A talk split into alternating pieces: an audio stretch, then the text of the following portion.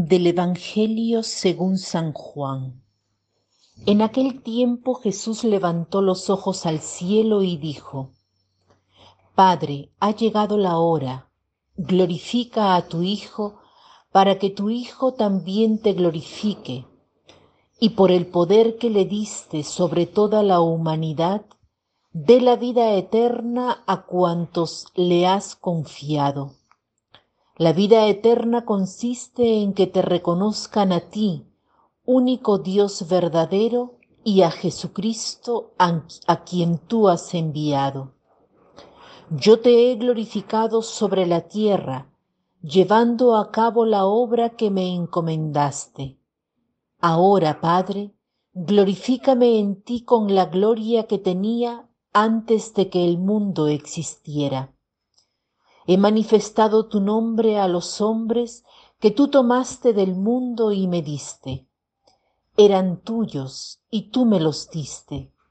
Ellos han cumplido tu palabra y ahora conocen que todo lo que me has dado viene de ti, porque yo les he comunicado las palabras que tú me diste.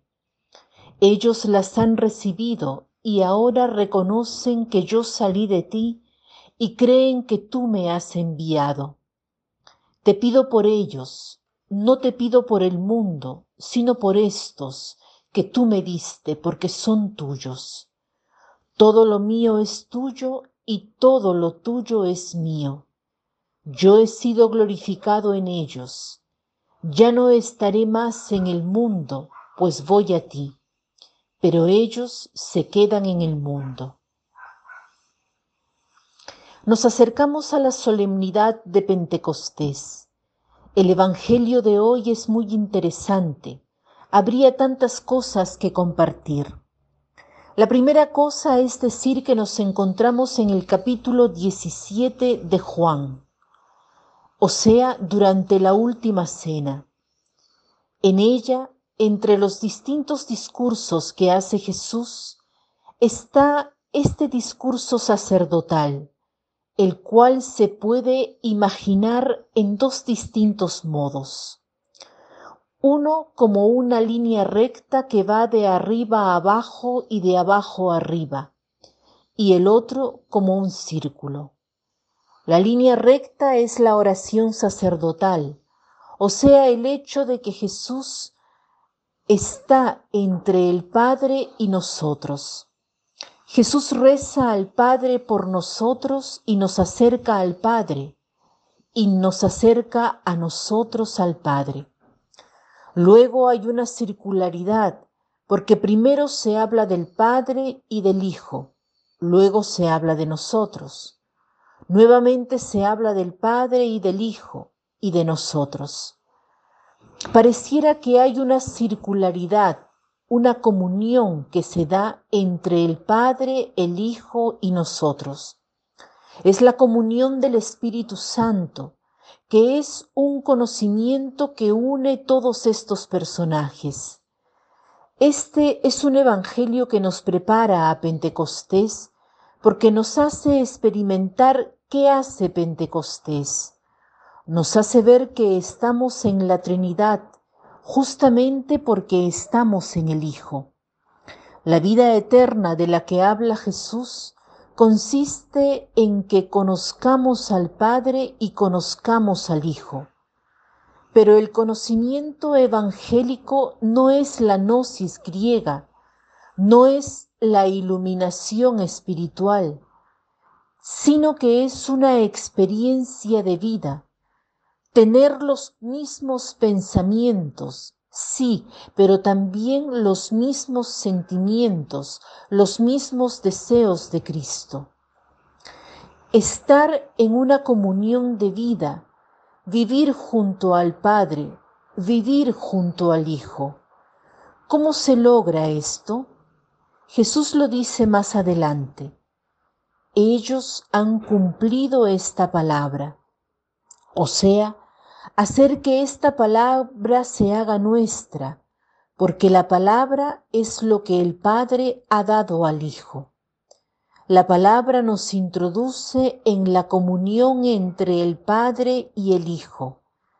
Debemos sumergirnos en la palabra, hacer que esta palabra nos cambie un poco la vida, que no sea algo que simplemente escuchamos, sino algo que llevemos dentro, algo sobre lo cual hablemos con Jesús, una palabra que cambie en nosotros una conducta, nuestra relación con los otros.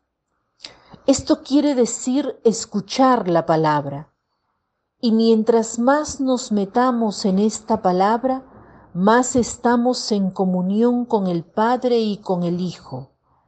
Experimentamos qué quiere decir estar en paz, en la armonía de la Trinidad, una paz que no nos puede ser quitada.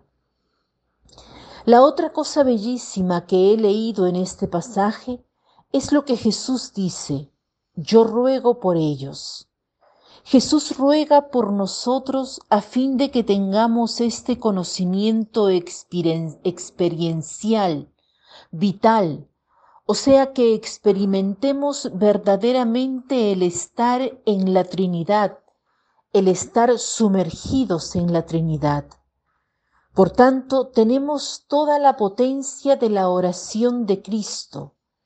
Encomendémonos a esta oración cuando experimentemos la tentación, la dificultad en creer que verdaderamente estamos en Dios, en esta circunferencia de amor. La última cosa que desearía compartir es lo que dice Jesús yo soy glorificado en ellos. Jesús primero pide la gloria del Padre, luego dice que Él es glorificado en nosotros. ¿Cómo? A través de la santidad. Recuerdo un comentario al Padre nuestro que decía, cuando decimos santificado sea tu nombre, pedimos que el nombre de Dios sea santo en nosotros. Que la santidad de Dios se manifieste por medio nuestro. Decía Santa Isabel de la Trinidad, que nosotros podemos ser la continuación de la encarnación, en el continuar manifestando al mundo quién es Jesús a través de la santidad. Dado que nos estamos acercando a Pentecostés, Pidamos al Señor que este espíritu, que esta circularidad de amor en la que estamos ya inmersos, se manifieste por medio nuestro y que hagamos una experiencia del Espíritu, una experiencia de comunión con el Padre, el Hijo y el Espíritu Santo. Que tengan un lindo día.